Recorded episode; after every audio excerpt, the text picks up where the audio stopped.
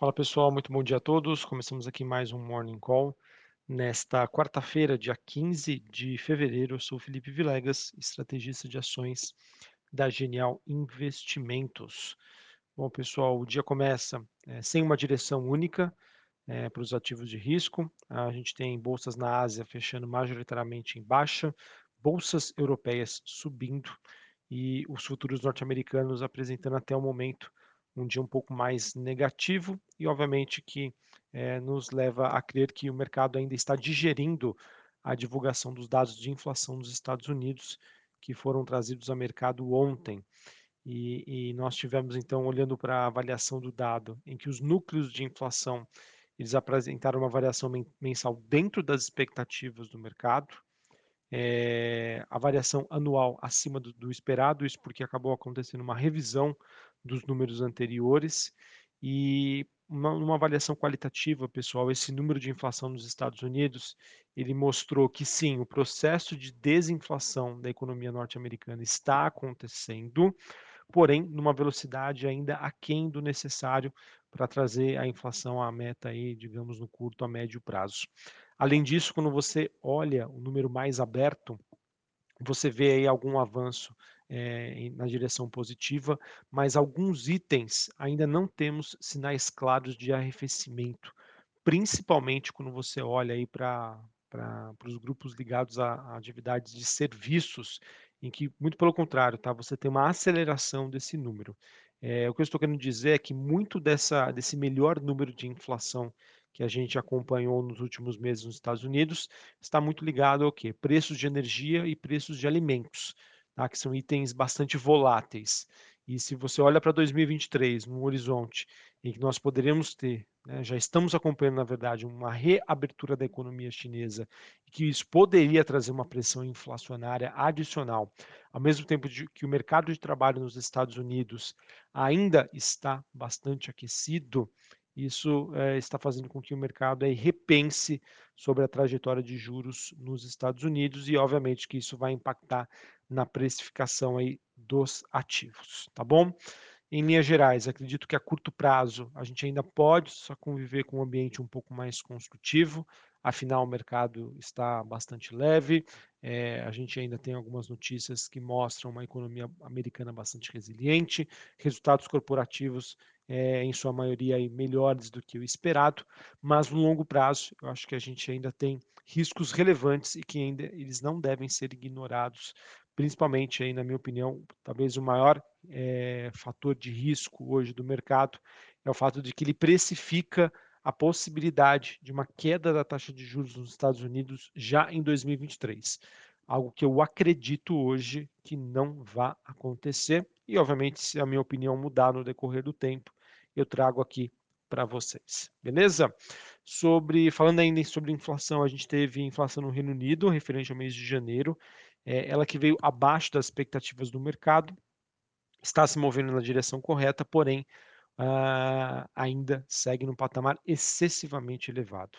A inflação no Reino Unido que desacelerou pelo terceiro mês consecutivo, ela que fechou na variação ano contra ano, ou seja, janeiro de 23 contra janeiro de 22, numa alta aí de 10,1%, sendo que o mercado esperava aí uma alta de 10,3%. Ou seja, direção correta, número melhor que a expectativa, mas ainda entendemos que um trabalho precisa ser feito, tá? precisa ser continuado.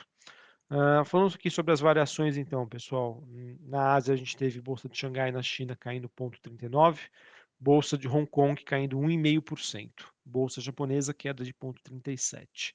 Londres recuando 0,02%, Paris na França alta de 1% e a bolsa de Frankfurt na Alemanha alta de 0,35%. Os futuros norte-americanos S&P caindo 0,35%, Dow Jones queda de 0,20% e a Nasdaq caindo 0,5%. O VIX, apesar da alta de 1,5%, uma região super tranquila, 19,20 pontos. O dólar index, o DXY, tem uma alta de 0,22, 103,47 pontos. Taxa de juros de 10 anos nos Estados Unidos é, caindo 0,72 a 3,73. Bitcoin subindo 2%, 22.300 dólares, mais ou menos, a unidade. E quando a gente olha para a movimentação das commodities, mais um dia negativo para o petróleo. O petróleo deve ter negociado em Nova York, caindo 1%, 78 dólares o barril. E o Brent, que é o contrato negociado na Bolsa de Londres, queda de 0,82, 84,88 dólares o barril. No caso, é, o mercado segue na expectativa de um aumento grande nos estoques dos Estados Unidos, que serão divulgados nesta quarta-feira. É, em relação aos metais industriais, o cobre recuando 0,91, níquel caindo 0,55, é, enquanto o minério de ferro aí teve mais um dia positivo.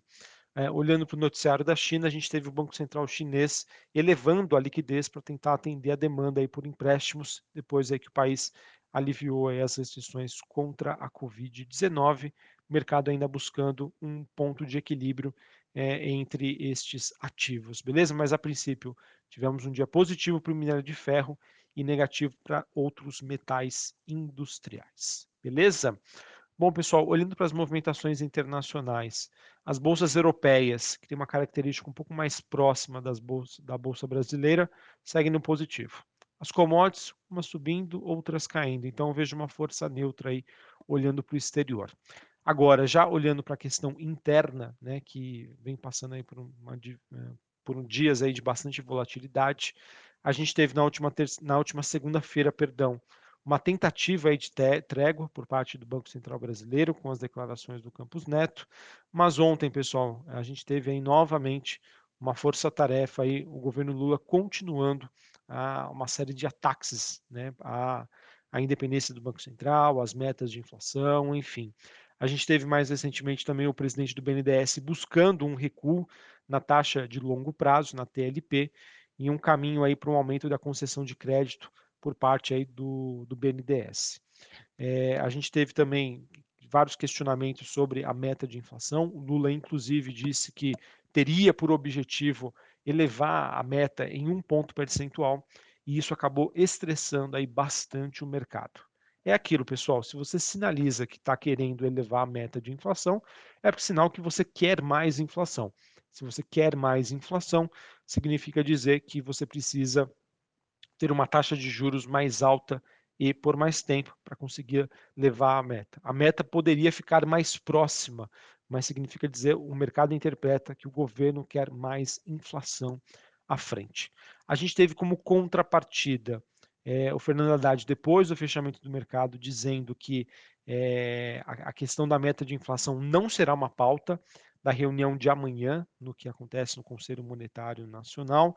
Haddad também que acabou repetindo aí as críticas do presidente Lula sobre o atual nível de juros, que acaba sendo um obstáculo pra, pra, para o crescimento, mas ao mesmo tempo disse que o Roberto Campos Neto, presidente do BC, reconhece aí que o pacote fiscal do governo poderá eventualmente abrir espaço para reduzir a taxa de juros. Tá bom? Então, pessoal, essa queda de braço entre governo e Banco Central continua.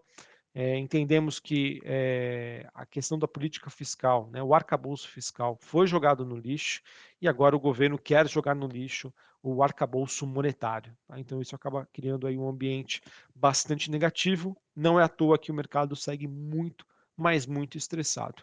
É interessante observar, pessoal, que olhando para a precificação da taxa de juros aqui no Brasil, o mercado já embute uma probabilidade de uma queda da Selic em 2023 agora na metade do ano. Porém, quando a gente olha é, a trajetória de juros de longo prazo, a gente ainda tem um mercado bastante estressado. Tá bom? Então vamos ver aí como que isso vai prosseguir. A princípio, acreditamos que a volatilidade vai continuar e, na minha opinião, o único ativo, a única entidade que poderia barrar o Lula seria o dólar. Enquanto o dólar teoricamente está num patamar ainda, ainda confortável, ali na faixa dos 5,30, 5,40, é, os ataques ainda devem continuar. Beleza? Então, é, cenário externo neutro, cenário interno, pessoal, de muita volatilidade, de imprevisibilidade. Assim, a gente continua com uma visão um pouco mais conservadora, mais negativa em relação à Bolsa Brasileira.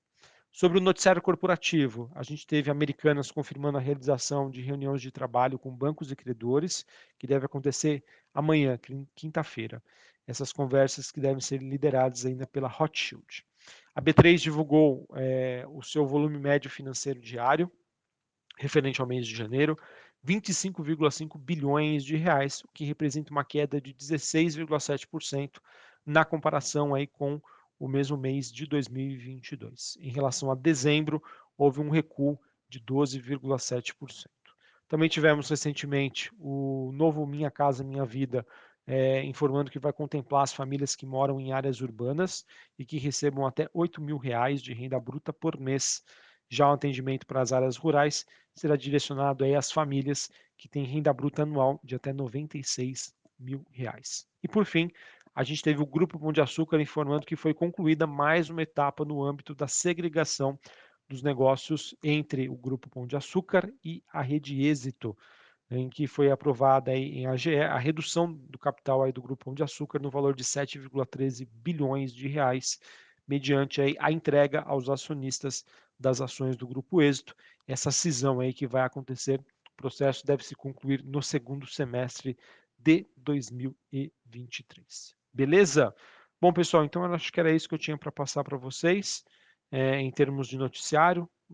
Digamos que não temos aí nenhuma grande novidade, é um pouco mais do mesmo, mas o mercado ainda fazendo as suas é, reconsiderações sobre os últimos acontecimentos e se tentando aí se programar, se planejar, é, fazer alocações aí visando o curto prazo, que na minha opinião segue ainda bastante desafiador.